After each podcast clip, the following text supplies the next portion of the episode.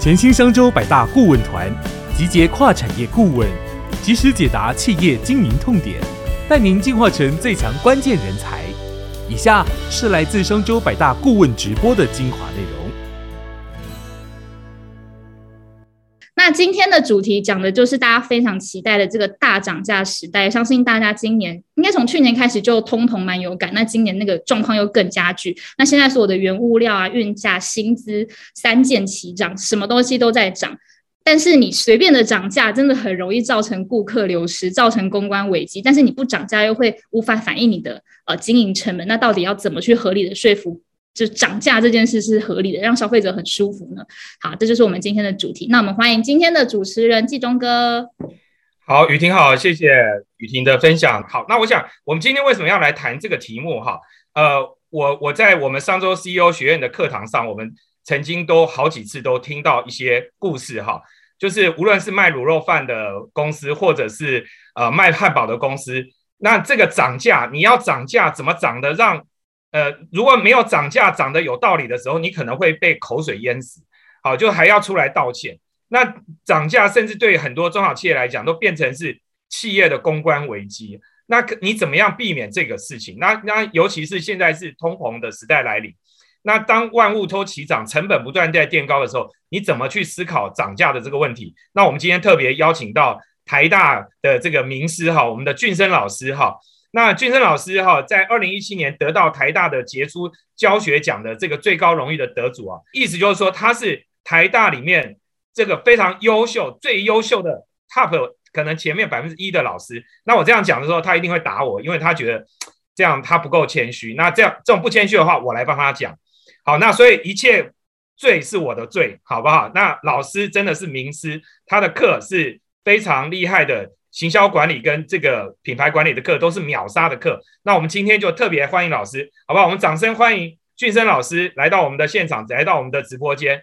那俊生老师到底怎么涨价才不会被骂？那涨价到底是不是合理的？我怎么应该去思考这个涨价的问题，避免涨价最后变成我的企业的公关危机？那我们请您来教我们，教我们这一堂课，谢谢。好的，那谢谢大家，也谢谢周总啊。我想今天我们就用很轻松哈那个态度来聊这个问题，因为现在老师说了，万物齐涨，涨涨涨涨到爆，这是大概全民都非常有感的一件事情。那定价或是涨价，一向又是企业界不管是 B to B 跟 B to C 最具挑战的一个议题。但是涨价或是定价这件事情，从来就不是单纯的数字啊，或是成本的问题而已，因为它是顾客的价值认知，它也是顾客的。感受的一个认知，我想请大家回想一下，你常常在买东西的时候会觉得哦，我觉得好贵。其实你是觉得好贵，那到底它是不是真的很贵？其实是因为你的感受，你觉得你常常会有些贵的东西，它降点价，你觉得觉得好便宜；有些很便宜的东西涨一点，你觉得觉得好贵。所以，我们今天就从这个角度来说，其实这是一个顾客感受跟认知的一个问题。好，那常见的涨涨价，大概我们最常见的有大概两大类。那第一类其实是通货膨胀啊，成本上升，你必须要去涨价，这是一种。那另外一种就是可能营运不如预期，不够理想，那你重新去调整你的品牌定位，所以你的价格策略也有一些变化。但是不论是哪一种涨价，其实你都必须要从顾客的观点去看这个议题，看这个感受。我们是一个自由的市场，全世界很多的地方都是自由的市场。那涨价如果没有没有被接受或没有被谅解的话，那其实有可能会被淘汰，或是不喜欢。好，这个是我们常碰到的问题。那尤其大家不要忘记，现在数位时代、网络社群的时代，你就很有可能会被讨厌、被攻击、被抵制，那甚至造成你商誉的损失。那这些很多东西，如果你没有先呃想清楚，没有先把价值规划好，其实你有很有可能你。真的就不小心你就踩到地雷了，所以今天其实我们讲的除了心法之外，也会讲一下地雷。其实涨价对很多的人民来讲，对很多的消费者来讲，或是对很多的顾客来讲，其实是公共的议题。你绝对不要把涨价看成一般性的客服的议题啦、产品议题而已，因为它算是一个公共议题，因为它引爆的东西，其实如果我们从心理的角度来讲，可能是消费者长期累积的。它有时候并不是说就一个就这样引爆出来，其实是可能对产业啊、对产品啊、对企业、对社会有一些东西、一些小小的怨气，然后刚好你就是那个倒霉鬼，就引爆了，这很有可能。而且你就会引发所谓的正义魔人的现象。哦，网络上现在很多所谓的正义魔人。另外一方面就是我刚刚讲的，就社群的媒体的扩散力啊，从众效应现在非常的盛行。所以其实正义魔人现象如果一旦被扩散的话，那效果其实是非常惊人的。那这个我们都是要呃非常非常的小心。所以回过头来，其实涨价就是一个严肃的议题。不同的产业其实有不同的考量、不同的特性、不同的影响因素，但是都必须要直接去面对顾客的感受。你记得，你面对的是顾客的感受，你必须要去沟通，你必须要去有所反应。那这些其实都是好。那目标其实是让顾客的心里满满的。那我们接下来看跳脱传统定价的思维，这个是我在上很多呃那个 pricing 的课哈，定价的课我都会提到的。就科技时代资顾客的资讯其实非常非常的发达。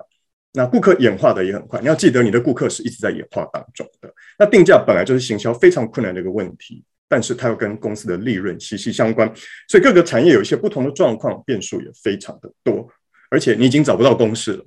我再讲一次，你找不到公式，几乎每个产业大家都很头痛这个问题，因为你消费者资讯太丰富，消费者演化的太快，你的顾客演化的太快了，那影响因素太多了，所以。基本上，它是一个所谓的动态性，你要不断的去检讨的一个问题。那传统的定价思维就不够了。好，我们并不是说传统的定价思维不够，呃，不好，而是它不够。那想要你要想的比传统定价思维多，这是非常重要的。那我们就来看一下什么叫传统的定价思维啊。我一讲，大家应该就会知道，第一个想到的可能就只考虑你的成本跟利润。好，就是很多我们过去都会考虑成本加利润。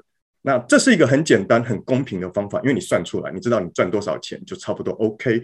但是你就忽略了消费者跟你的顾客的感受，这个是差很多的。我觉得很贵，我觉得很便宜，那都是觉得。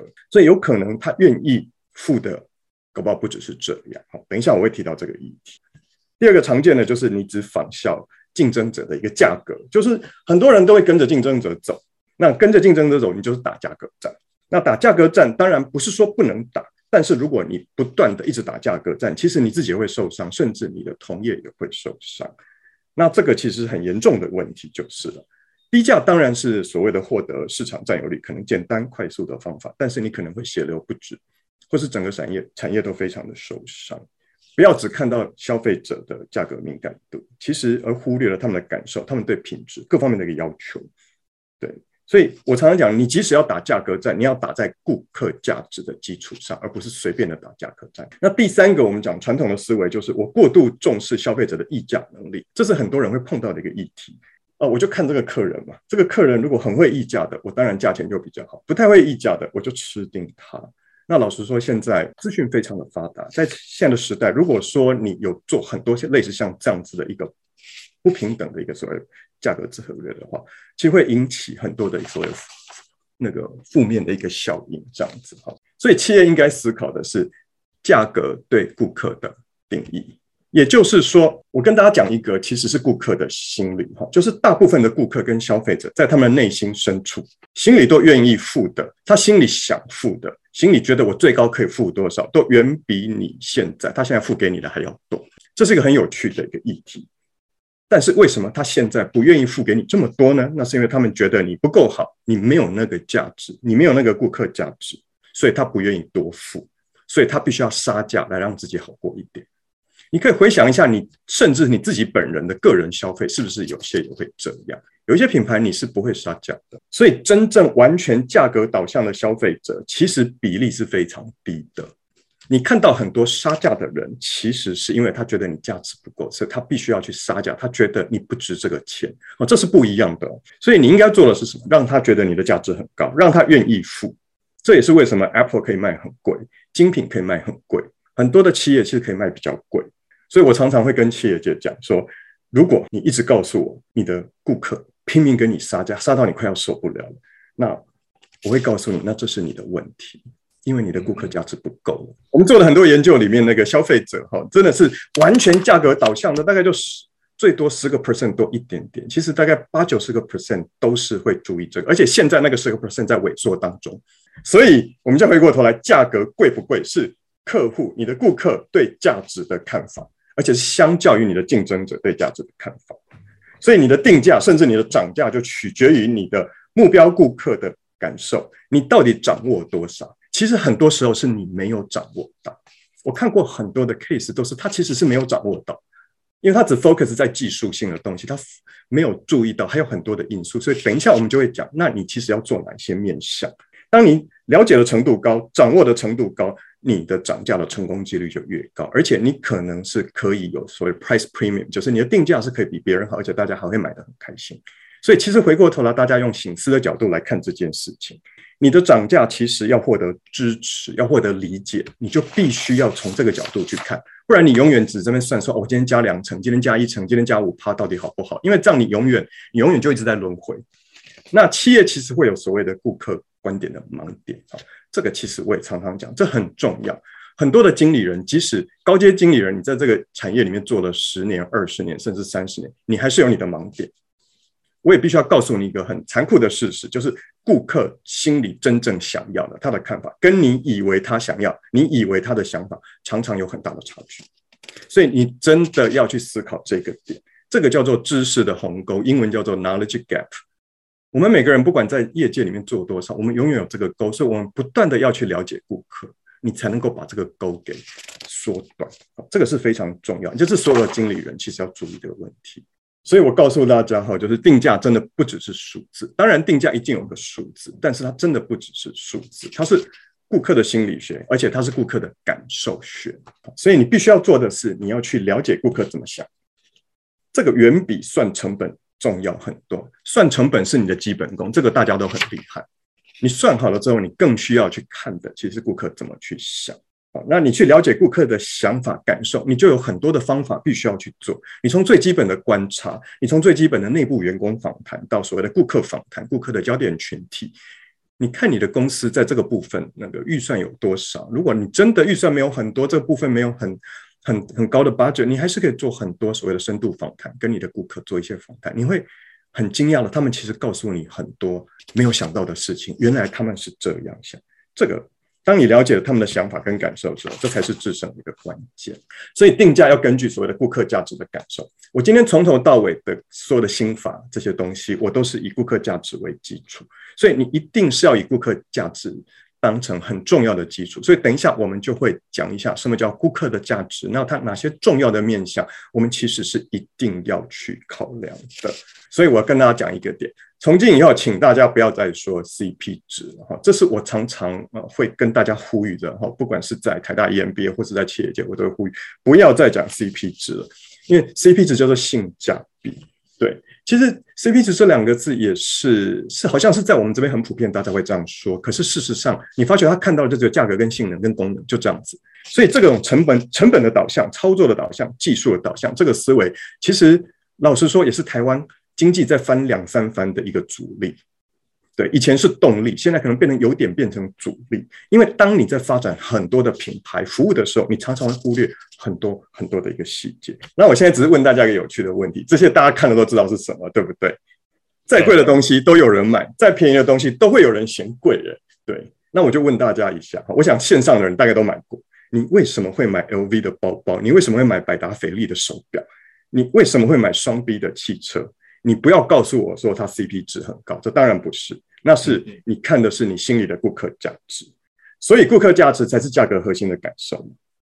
不管你是很贵或是很便宜，所有的顾客都一样，从贵的到便宜的都是一样，他的他是购买他心中觉得顾客价值最高的商品，也就是说，在顾客的决策模式里面，每个人就会买的东西，不管是哪一个品类，都是买他心中觉得顾客价值最高的。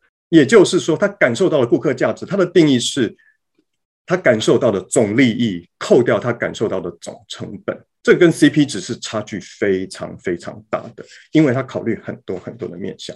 那我们就来看一下他感受到的总利益，包括产品的利益，产品的利益不是只有功能哦，包括产品的设计、产品的使用者体验、产品的包装、产品的易用性。那产品的耐用性、品质这些等等，那些只是其中一个利益。那服务的利益就是你核心的服务，你的服务品质是不是做得非常好？你的服务体验是不是非常好？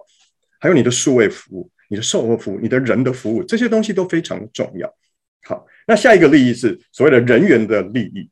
很多的公司都有很多的很好的员工，这些员工跟顾客的接触互动，他的态度，他的带给人的印象，还有他处理客诉，这些都会影响到顾客感受到的人员的利益。然后最后一个就是形象的利益，就是你的品牌形象啊，品牌形象当然是另外一个议题，可是你不要忘记，你的品牌形象会影响到你的价格的一个。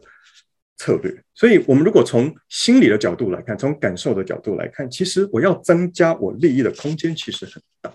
我同样公司这么多人，我如果把服务做得非常，我空间其实就上去了。我产品如果更注重设计，更注重使用者体验，我的利益就上去了。我今天讲的全都是感受，除了金钱成本你的感受之外，还有时间、精力跟心理，就是你花多少时间精力去搜寻、去分析、去沟通、去谈判、去体验，你才能够做到你要的，才能得到你要的。然后你有多少的心理成本，包括你的所谓的担忧、你的安全、你的风险这些东西，其实顾客心里都有一把尺去看。所以你要知道，其实金钱才金钱的感觉占八分之一，你有七个其他很重要的面向，你可以去努力让他感受到顾客价值非常高。我记，我再强调一次，我们买的东西其实都是我心里觉得我的利益远大于我感受到的成本。所以这就解释为什么你会买双 B 汽车，为什么你会买 LV 的包包，因为你感受到的利益、心理利益、产品的利益、形象的利益、服务的利益，这些太大了，所以远大于你感受到的所谓的金钱的成本，而且你还有时间、精力、心理的成本这些。那如果你能够增加利益、降低成本，那这个部分其实才是定价最高的一个策略。那有人说，哎，Costco 不是很便宜吗？可是你有没有想过，其实 Costco 除了很便宜之外，它服务其实蛮好的，它的品牌形象也蛮好的，但心理成本其实很低。我举个例子来讲，就很多你觉得很便宜的品牌，其实它还有做其他的事情。所以如果你只用性价比来看的话，你会错失很多的良机，你到最后就会陷入价格战，然后你的东西也不吸引人，因为你只有功能，这是非常重要的。那我就问大家一个问题，请问你去 Apple 会杀价吗？你去 LV 会跟人家杀价吗？说哦好贵哦，你可不可以打我八折吗？一定不会的。那为什么你的顾客一直杀你的价？你就要去思考这个议题。虽然大家产业不同，B to B、B to C，可是这个道理是相通的。所以再讲一次，如果你的顾客一直杀价，你可能要思考一下这八个面向，你可能有很大的问题。搞不好你其实一无所有，或是你非常的平庸。所以你要去调整价格呢？定价看这八个面向，你调整价格更要看这八个重要的面向。所以你想要涨价，你就要确认你的顾客价值其实提升的，他感受到的总利益大于总成本，因为你的顾客的内心需要一个好理由来形成新的决策框架。所以我们应该利用涨价的时机，去让顾客心里的想法开始有一些变革改变，因为这就是重新让他形成新的决策框架，他就比较容易接受这个涨价。那涨价对于顾客或者对于企业来说，所以其实就是整体的顾客价值变动。所以，如果用刚刚顾客价值的概念，如果你只有涨价钱，但是其他的地方你都没有去改进，他就会觉得你顾客价值变少了，他就不喜欢。可是，如果你价钱上涨了，但是其他的部分该增加的利益增加，该降低的成本降低，他会觉得你的顾客价值很棒，所以他可能接受度就比较高，甚至欣然接受。所以，你一定是需要用增加顾客价值的角度去看你的涨价的议题，而不是用数字跟成本的角度去看。数字成本是你一个重要的依据，但是你更重要的依据其实是顾客价值。记得你一定要用顾客的观点来看，好，这是非常非常重要的。你一定要大幅提升他感受到利益，大幅降低他感受到的成本，而且你不一定要花很多钱，很多可能是你现有的人力物力就做得到的，尽量去做，那顾客才比较会欣然接受。你就是要去了解价格跟价格价值之间是不一样的。价格是个数字，价值是心理的感受，所以你必须要去提升你的产品力、商品力、服务力、顾客关系力、品牌力，然后去降低顾客决策的一些时间、精力跟心理的成本，这是涨价成功的前提。所以，我们今天谈的是很重要，我希望大家回去都可以思考，它是一个心法，然后大家回去可以思考，去思考说，哎，那我怎么应用在我自己的产业？因为每个人的产业都不一样，你是最懂你产业的，你需要的是把这个思维套到你的产业去。所以，我就要讲涨价有。七大心法，哈，那这几个心法其实就是刚刚思维的延伸。那我希望每一个心法，大家都可以去醒思一下，或去思考一下，或公司可以去开个会说，那我们如果就这个心法，我们应该如何去做涨价的沟通这件事情？第一个新法叫做产品的价值呈现。产品的价值呈现就是说，哎，如果你必须要涨价，好，那你可以做的是，可能是在啊容量。包装哦，这些呈现所谓的价值的这个现象这个日清的泡面大家应该都蛮了解的哈。它当初涨价的时候，它其实是更新它的包装，然后配料里面 加了一点肉，然后容量也增加百分之。所以在行销沟通上面，其实就还蛮好去沟通。那消费者觉得满足开心，所以觉得涨价我是比较可以接受的。那这个例子告诉我们说，我们不要一成不变，也不要只有涨价钱。其实我们要沟通的是，其实你的顾客价值。提升了，好，好，接下来我看一家国际非常有名的新加坡航空公司，它是世界上大概是啊得奖最多的航空公司之一，然后它有很多很多服务的优点，可是我们回过头来看它的 cost down，其实所有的航空公司面临很大很大的挑战。当它做 cost down 的时候，其实原物料上涨，它被迫 cost down，所有的航空公司都在 cost down，可是你可以发觉其他航空公司 cost down 的时候。你打开你如果是经济舱的食物，你你打开你就觉得上面写的 cost down 两个字，因为看起来真的有点糟，对。可是你看新航，其实你可以发发觉东西有变少，可是它摆盘还是力求比较好一些，包括餐具都改变了，它用的是永续，所以它基本上把焦点把 cost down 焦点聚焦在所谓永续设计，还有新菜单。然后告诉你，这这还是更好吃哦，这非常非常的好吃，而且看起来非常优雅，非常漂亮。所以你可以发觉，他们在这个部分就做一些努力。那第二个心法是，你的产品呢，如果你可以趁机创新升级，那当然要看你的状况哈。如果刚好是一个这个时机，你刚好也差不多准备想要做这件事情，这也是一个蛮好的一个方式。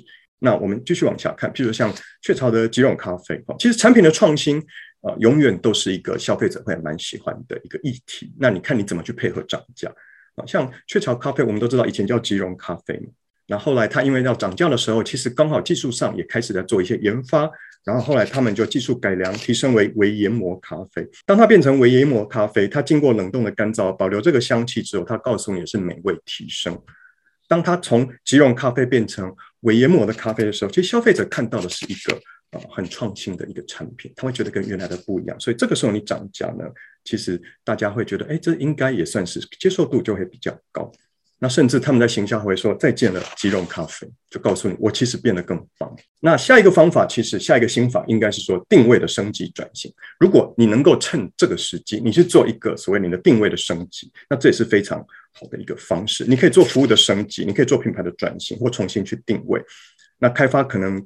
更高消费的顾客，这是都有可能的哈。我就举一个例子，日本有一家日本料理店，他碰到的议题是生意其实是好的，然后他很忙，但是利润不好，然后去检讨一下，它的价格是合理的，老板很用心，厨师们都很用心，然后套餐制作非常费时，食材用心，所以他们翻桌率就不高，一餐最多最多翻到两轮，好就已经很多了。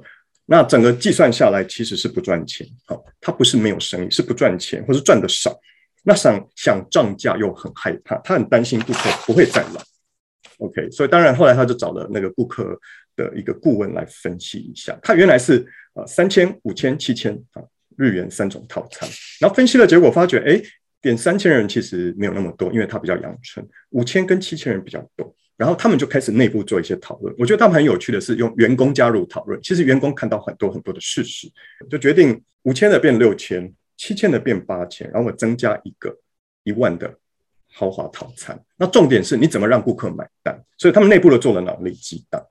那大家脑力激荡，觉得说其实顾客的接受度应该是可以，但是我表现方式会不一样。所以他们就内部就研发出他们自己的料理演出法。现在已经很多人在用，可是当初其实这样啊去做的时候，其实是蛮有趣的。他把料理的故事、料理的知识啊，变成一些可能他在啊上菜啊，或是沟通的过程的一部分。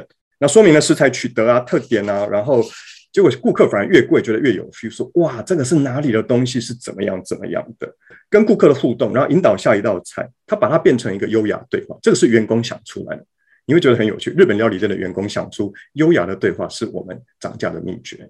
然后呢，他没有想到另外一个点，就是顾客，因为如果常客，我希望他更常来，他不想吃相同的东西，所以常客你就可以直接要求你不要吃相同的东西，我会帮你克制化，这些都是员工想出来的。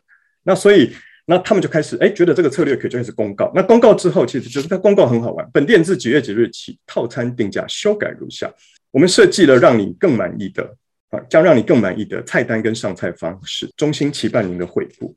结果预约一开始就预约到三个月之后，然后回客率九成以上，然后顾客数目不但没有减少，还增加，单价也提升了，那营收跟利润都上升。那我要请大家去醒思的，就是一个日本料理店员工都可以想得出来，我们应该可以想到更多。好，那喜来登大家很熟悉的十二厨，它的下午茶也是做了一个变革，好，从七百九变成一千两百九十，这个调六成，这个是真的是很大。好，因为平常午晚餐就一四九零，周末也才一六九零，可是它其实是找到了一个顾客可能不满意的痛点，就是下午茶都很便宜，菜色选择少，我们就品质升级，就叫下午餐。包括那个正餐有的那些战斧牛排啊，那些龙虾其实都有，结果反而更可，生意其实还蛮好的。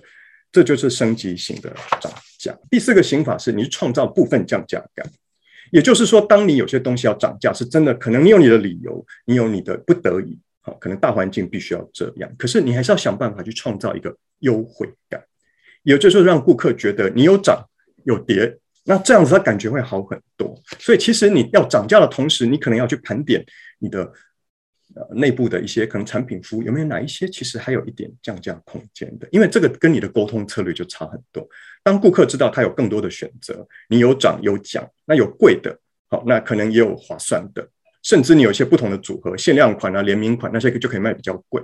当他看到这些有不同的组合的时候，尤其有看到有降价的时候，他其实就会心里就会比较平衡很多。这就是你表现诚意的方式哈。我举一个例子来说好了，美国的联合航空当初它在兑换里程的时候，二零一八年兑换里程它大幅往上调升，就是你可能八万块一张商务舱就变成十二万一张，那大家都会很生气。那这个其实也是一个很重要的一个宣示，可是他们相较于其他航空公司，他蛮聪明的，他就是用所谓的第一个，他动态调整，就是淡季的时候其实调更低，好，那旺季的时候可能往上调，而且第二个，你可以选择保证机位，如果你在客满的时候，你还是要我剩一个空我就给你，但是你要两倍的礼数，你自己选，你要很便宜，你要很贵，你可以自己选。那更重要的是短程下降。这个就变成他宣传很重要的主题，短程他可以降到八千麦就换一张机票，那这个差很多。那这个对顾客来讲，觉得哎，你真的超有诚意，而且很多人喜欢短程旅行，他会觉得其实我反而占到便宜了。那事实上，他在长程的部分其实多吃掉我们很多 mileage，我们好像也就觉得 OK 了，感觉就很多。所以对联合航空来讲，涨价是成功的；对顾客来讲，觉得心里是受到弥补的，而且很多人觉得他蛮不错的，而相较于别家公司好很多，所以给他按赞。好，事实上是还是涨很多，可是顾客感受就不一样。其实迪士尼也是做类似的做法。那迪士尼其实就是基本上把淡季旺季做了一些调整。好，那旺季涨比较多，但是它的啊它的沟通是告诉你说，哎，这样旺季才不会太拥挤，我们控制人流，那旺季的体验跟品质会更好。然后淡季就降，而且淡季的降价优惠组合又非常的多，那就欢迎大家当淡季来。那这些都是非常重要的一个做法，就是了。大家要记得，你不是只有做技术性的价格调整，你做的是顾客感受的调整，这是非常重要的。哈，那另外一个你可以做的就是趁机盘点内部的资源采购、营运流程之外，你要去盘点你所有的东西到底有哪一些空间。那你可以去优化好一些东西，或者是。降低成本的一些做法，所以当你盘点所有的一些产品之后，你可以做新组合，你可以太弱留强。那这个部分其实只要你要做这个顾客感受，其实是不一样。我们看一下麦当劳，就是大家可能最呃熟悉的一个例子。麦当劳在做调整呃价格的时候，其实你常常看到它会盘点所有的产品的销售获利，然后同步推出新产品新组合，让你有更多加价或升级的选择，而且有涨有降。好，这个就跟我们刚刚讲的例子是一样，但是重点是他还趁机去做一些盘点，好，然后可能会有还有一些新的点出来，哈，就可能健健康新鲜，因为最近健康的趋势很强，所以健康新鲜就会变多了。然后人气比较高的，他会推推一些所谓的特惠组合，所以顾客感觉会觉得，哎，还蛮多优惠的，啊，然后很多超值点心、超值下午茶，那这个太弱留强，然后去做不同的组合，其实顾客的涨价感其实就会降低。蛮多的，然后另外一个就是所谓的预期的心理啊，预期的心理，其实在通膨时代，其实顾客其实会去预期价格可能会持续上涨。那价格持续上涨的时候，其实我们会呃，顾客我们要善用所谓顾客的预期的心理啊，顾客的预期有包括预期的后悔跟预期的未来使用啊，我们每个人都有这样预期后悔，就是哎，我如果现在不买，我之后会买会不会更贵？我不会很后悔？我不会很气？就是这个样子。所以通常越是独特性的，越是稀有性的，越是耐久性的。品相通常就会越有这样的一个预期，顾客会觉得可能更值得现在买，那先买先享受，那越晚买就越贵哈。那这些东西其实是呃顾客的一个心理学的一个部分。所以不要忘记顾客的预期、顾客的预期后悔跟顾客预期的未来使用。那这些通常我们在做行销沟通的时候，我们也可以去融入就是了哈。所以这为什么 LV 啊、Chanel 这最近连涨、连涨、连涨？可是其实蛮多的消费者会觉得越来可能会越贵，然后也觉得它有它的顾客价值在，所以反而哈销售其实是相当好。但是记得不是所有的产业都适用，因为你可能必须要是有独特性、稀有性、耐久性的哈产业才比较适合这样做。好，OK，也就是顾客觉得如果你一直涨，如果不买，可能以后会更贵啊，可能以后的限量我们买不到哈。那或是说我想用的时候不能用，那预期未来使用就是我可能会常使用，我可能会一直用，我各种场合都可以用，我的珍藏价值可以很高。那下一个心法其实很重要的就是超诚意的沟通。通膨时代，有时候你真的是不得已的，那顾客其实也是可以理解。那你超诚意的沟通其实非常重要，你诚意的跟所有的利害关系人沟通，顾客、员工、通路、社会都要去沟通，尽力想办法去增加啊顾客价值的感受。即使逼不得已，你诚心沟通，其实消费者还是会支持的。否则，一旦他们变了心，有时候就回不来。我这边举一个例子，是日本的国民冰棒，或者赤诚乳业的，哦，它的咖喱咖喱君这个哈，它涨十十块钱，哈，十元日币。好，它当初其实很有趣，因为它已经很久很久没有涨价了。那很久没有涨价之后，他们其实做了一个，把它变成一个很好的行销活动，就是由会长带着所有的员工向全国日本国民道歉。我们二十五年才涨这一次，我们深深一鞠躬。那他拍的其实是一个广告，是非常可爱的广告，那是非常非常棒的哈。那其实获得消费者一致的好评，而且很多人都留言说，今后请持续加油，然后涨到一百元我也要买。类似很多人反而觉得这样，这是很有趣，把它变成一个行销的活动。那我们回过头来哈，你看那个像啊胡须章啊，之前涨价失败哈，其实也是有它的一些议题哈，就是可能比如说菜价回稳的时候，它才喊涨。那景气很坏的时候喊涨，然后呢，网络不开心，作家的攻击，这个都变成让他在这个部分其实是陷入了一些不利的一个状况。然后另外最重要就叫品牌定位。其实我们讲吃东西有吃的好，吃得巧，也有吃得饱的。可是它的品牌定位其实带给顾客的感受，其实是它是吃得饱的庶民的食物。所以当它涨价的时候，其实大家就不会用吃得巧、吃得好的角度来看。这就是我们刚刚讲，它的顾客价值在别的地方其实是应该要去增加的。好，那这个就可以解释胡须章当初其实会碰到这些个议题。所以当初很多人说啊，我想要吃便宜的卤肉饭，因为大家觉得是庶民的，然后而且觉得就胡须章大概就是带给大家印象就是比较是庶民美食。所以其实回过头来，问题还是在所谓的顾客价值这一块。可是，在二零一九年涨价的时候，老实说，他有一个内部员工发出来的税帖。他讲到食材通过很多国际的认证，然后中央厨房每天做检查，门市也每天做检查，食材非常好，制成看得到，员工福利非常棒，然后教育训练也非常棒。这些的时候其实影响了舆论，舆论接受度就比较高。这就是当你有告诉他价值的时候，其实顾客其实是比较 appreciate 这个点的。那接下来我们要讲几个地雷哈，这几个地雷是大家千万不要犯的哈。第一个就是趁机你哄抬价格。这意思就是说，在成本跟获利是可控制的，然后你没有大幅变动情况之下，别人涨，可是你没有很好的基准，你就说，哎，就直接涨，趁乱涨价，或是趁火打劫，因为这个除了政府会查之外，更是一个道德问题，很多顾客会觉得你不诚实。好，那这个部分其实就是道德问题。我们继续往下看。下一个地雷后，无预警的涨价，就是你没有预先沟通，你没有先取得共识，你就无预警涨价。因为这个利害关系人沟通是非常重要，你必须要跟顾客、跟你的消费者、跟你的员工、跟你的通路商、跟你的加盟主，或是跟社会做一些沟通。媒体沟通也很重要，但是这看产业，但是所有利害关系人沟通这就很重要。你要从顾客的视角去讲，我怎么去沟通这件事情。而且你要预先的去沟通，你要从大众的视角、从社会的视角，或是从你的利害关系人视角。重点是你试出你的诚意跟善意，然后清楚去说明你的难处，还有你顾客价值，你有做哪些努力去提升。好，第三个地雷就是你没有想办法，或是你没有很努力去提升你顾客价值的感受。记得我讲的是感受，你的尽力感、你的努力感很重要。你要让大家感觉到这个。场上真的也蛮尽力、蛮努力的，可事实上你也在尽力努力。好，你不是假装，而是你必须要让大家感受到你的诚意，让他们感，而且让他们感受到这个顾客价值增加的感觉、价值感跟优惠感。然后呢，我常常讲，千万不要全面性的、无差别的乱涨一通，不管三七二十一就是这样涨。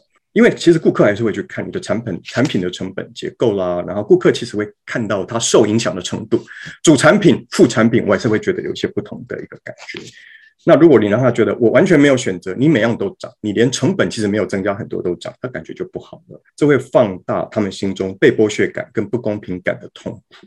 所以记得你不要去放大他的不痛苦的一个感觉，这就增加了你被讨厌的一个几率。好，这个其实也蛮重要的。第五个，我常常开玩笑说，缺乏说服力就是你理由很烂，也就是你的理由没有说服力，很牵强，给人找借口的感觉，或是你的理由很瞎。哦，这个是一个公司。管理的问题是公司的内部的一个问题，你可能显得缺乏诚意。那即使是不得已，那你总是要有一个理由，要有诚意感。那更不能在理由上说谎或去操弄事实，这个我是非常不赞成的。因为消费者的眼睛是雪亮的，那些会有分辨的能力。也就是说，你不可以所谓的，比如说好明升暗降，就是说，哎呀，告诉大家我从国产原料变成进口原料，听起来很高级，可事实上你是用进口的 B 级原料，这个你会被抓包。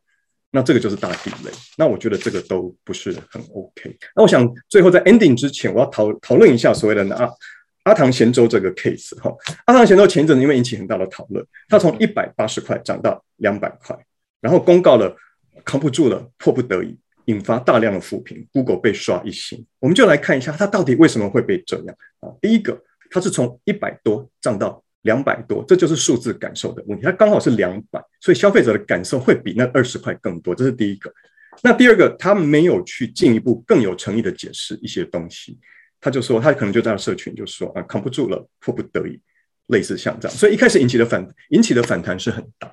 可是我们接下来看到，因为网络上引起很多的讨论，那其实蛮多的食材达人就跳出来了。反而这些食材达人去跳出来去论述美食背后的心血。讲到阿唐的鱼肚成本比别人贵一倍，食材占一半的成本，而且现在缺工又很厉害。他们师傅凌晨三点钟起床杀鱼熬粥，这些辛苦都不是一般人能理解。其实很多群众看了这样之后，觉得哎，真的耶，而且真的才涨二十块，大家来觉得其实不是涨一百块呢，是二十块，因为你一百多到两百多这样的感觉。所以当大家接受之后，其实现在又不受影响了。那周末排队还是要排四五十分钟，甚至是一个小时，就是。所以其实我在结尾希望跟大家讲的哈。第一个就是，其实顾客的研究会显示，所有的顾客对于升升级或是加值型的涨价接受度其实是高的。重点是你如何跟他沟通，还有这个感受。所以你必须要去协助你的消费者，你有这个责任跟义务协助你的顾客去说服他们自己接受这个涨价跟这个顾客价值增加的感觉。我常常讲一句顺口溜，就是你的诚意满满，顾客也就心满满的。那你如何让顾客心满满的，这是非常重要的。你必须要记得。你所有在无形价值上的努力，才是你涨价或是提升价格非常重要的基础。它真的不是一个单纯的数字问题。你的品牌好不好，甚至你的顾客价值高不高，你的涨价就是你最好的考验。所以，你当你告诉我你的顾客拼命杀你的价，我的涨价我被骂翻了，这问题很简单，就是你顾客价值不 OK。所以，这在考验你的商品力、你的服务力、你的顾客关系力、你的品牌力。这其实也是你重新去检视还有价。价值重塑的一个时机。那其实非常重要的定价跟价格哈，其实我在这边要提出来，它不只是数字问题，它也不只是顾客感受的问题，它是你公司高层管理思维的问题。也就是说，这个你的管理思维会影响到你未来所有的定价一个策略。它是一个公司的顾客价值的议题，更是你品牌的议题，它是息息相关的。所有的高阶经理人，所有的经理人都必须要做好这个功课，因为我们老实说，顾客其实有一定的同理心的。那企业面临这个万物齐涨的时代，哈，老实说，顾客也是可以理解到某一个程度。所以，我们应该趁这个时候去化被动为主动。记得，你不是被动被动的说啊，我涨价，而是你主动的借着成本上升。涨价的压力，你主动去增加你的顾客价值，持续为你的消费者创造更多的价值，永远把你的顾客感受摆第一，这才是你决胜的关键，这也才是确保你公司长期财务价值最最最重要的心法。好，我想我今天就先分享到这边。好，好，谢谢俊正老师。那我们就尽量来提问。现在我手上已经拿了超过超过十个问题，那我问不完的，我可能我们事后会请俊生老师帮我们回答。我我们在下一次下个礼拜的节目，我们再来给大家这个完整的答案。好，那我想第一个问题就问说，To B 跟 To C 的客人对价格的看法会一样吗？如果不一样的时候，我这时候怎么办？对，To B 跟 To C 哈其实是不太一样的哈。那其实应该是说他的心法是完全一致的，但是他的一些做法哈，其实可能会有些不一样的地方。好，那 B to B 的客人其实老实说，他更重视顾客价值，只是 B to B 可能你没有在媒体上看到很多很多的一个讨论，也就是你的业务跟你的顾客，好这些东西，你的业务或是你的沟通，并不是你去操弄话术骗人，或是操弄一些话术。我常常讲，你如果只会操弄话术，你其实做了不久。其实，而是全面的去做什么沟通，价值的沟通。你除了告知原因之外，除了取得谅解之外，你可能要去分析你一些软事实、硬事实，好一些可能克制化的地方，能够做差异化的地方，能够做好服务的地方，然后你要去找出你价值的地方，这是你跟顾客必须要去沟通的一个点。然后你有没有什么配套方案？就像我们刚刚的，其实刚刚讲 B to C 很多东西 B to B 都可以去应用。我非常强调跨业学习跟跨国学习。哦，那这些东西其实很多东西你要去思考是，那我怎么把它转换成我可以用的？你要让顾客感受到的是，你这个所谓你的调整价钱其实是合理的。好，然后你的顾客价值其实增加的，甚至你可以让顾客感受到，或是让他去幸福。说长远来说，其实我反而帮你省下更多钱，因为我可能服务啊各个部分我。越做越好，或者这个部分我其实有些价值的地方。OK，好，所以关键是怎么沟通啊？对，沟通还有顾客价值的沟通。对，OK，好，那再来一个问题是说哈，他也知道，他也认同说不要一直强调 CP 值，可是问题第一个对手一直杀价，第二个连通路都跑来要我降价，这时候我怎么办？好，第一个你说对手一直杀价，这就是刚呼应刚刚我讲的，因为你可能没有什么顾客价值，或是你的顾客价值真的很不 OK，你相较于你的竞争者真的不太 OK。我觉得这个是要去检讨，任何公司我都会教他，你回过头去检讨，你不要只有告诉我结果，你只是告诉我一个结果，就是说，哎呀，大家都跟我上，一直杀，一直杀，可是为什么会一直杀？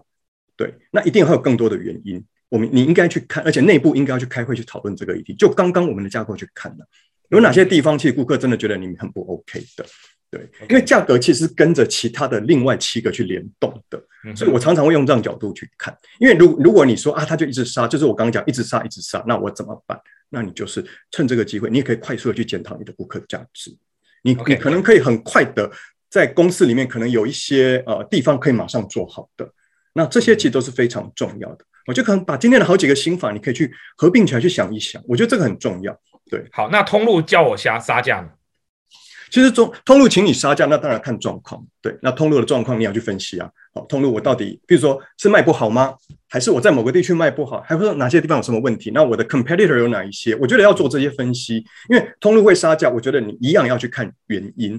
那当然有部分是顾客价值的问题，那这个顾客价值就是对通路的顾客价值了。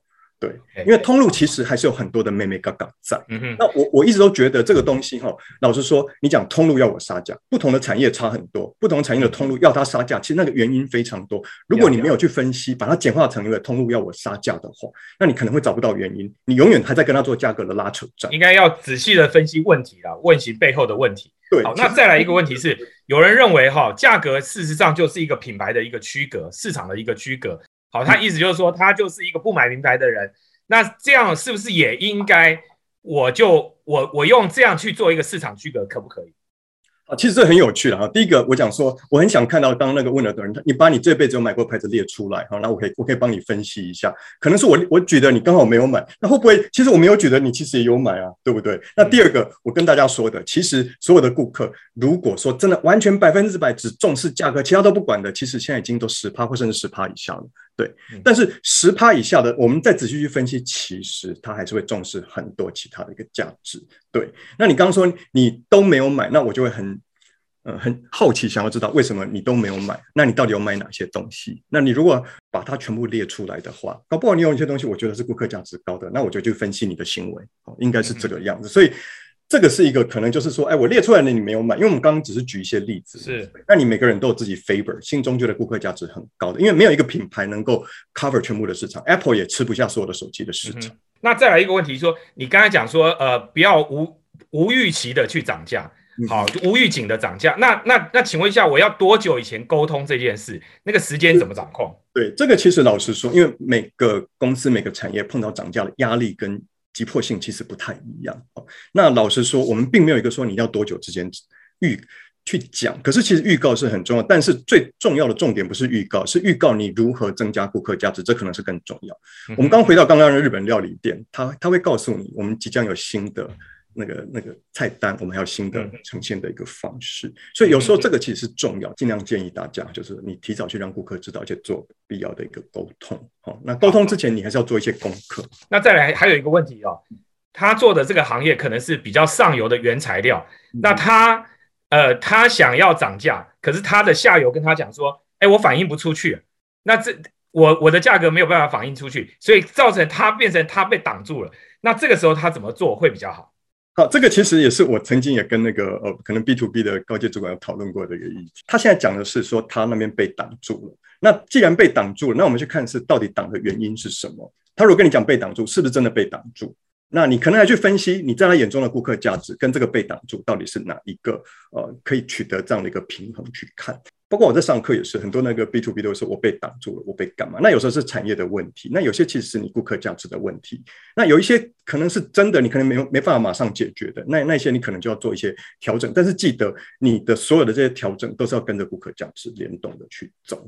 我觉得用这个用用这个呃角度来看很多很多的议题，你会看到不一样，甚至你可以跟你的顾客沟通的时候用这些来沟通。我觉得这个是重要的，对。好，那我最后一个问题哈，现在很多原材料的成本都在涨，那我直接诉诸成本涨价，然后包括运费啊这些，我直接告诉大家说啊，我这个多少成本涨了多少，所以我要来涨价。难道这样的方法不好吗？还是说这样的方法是跟顾客价值就不一致了？其实这是一个大家最常见的一个原因。我不是说它不好，因为它是理由之一，但是它不够好。嗯哼，就是即使你要这样的时候，其实你要想办法增加顾客的价值感。嗯，对我，即使是这个是可能最主要的原因，那我有没有可能因为这样我上涨了之后，其实我在我有限的成本之内，其实我去增加一些价值，这是我刚刚讲强调的一个重点。你就不要只说，哎呀，原物要上涨，所以我我必须要涨，就这样子。不是站在自己的立场，而是站在顾客的立场。对对，你帮顾客创造了什么价值，然后你来涨这个价格。我们非常谢谢老师今天这个完整给大家的这个分享。那记得希望大家都变成涨价有理的达人。好，那大家如果未来我们还有机会的话，我们再邀请老师来跟大家分享。谢谢老师，谢谢，谢谢，谢谢。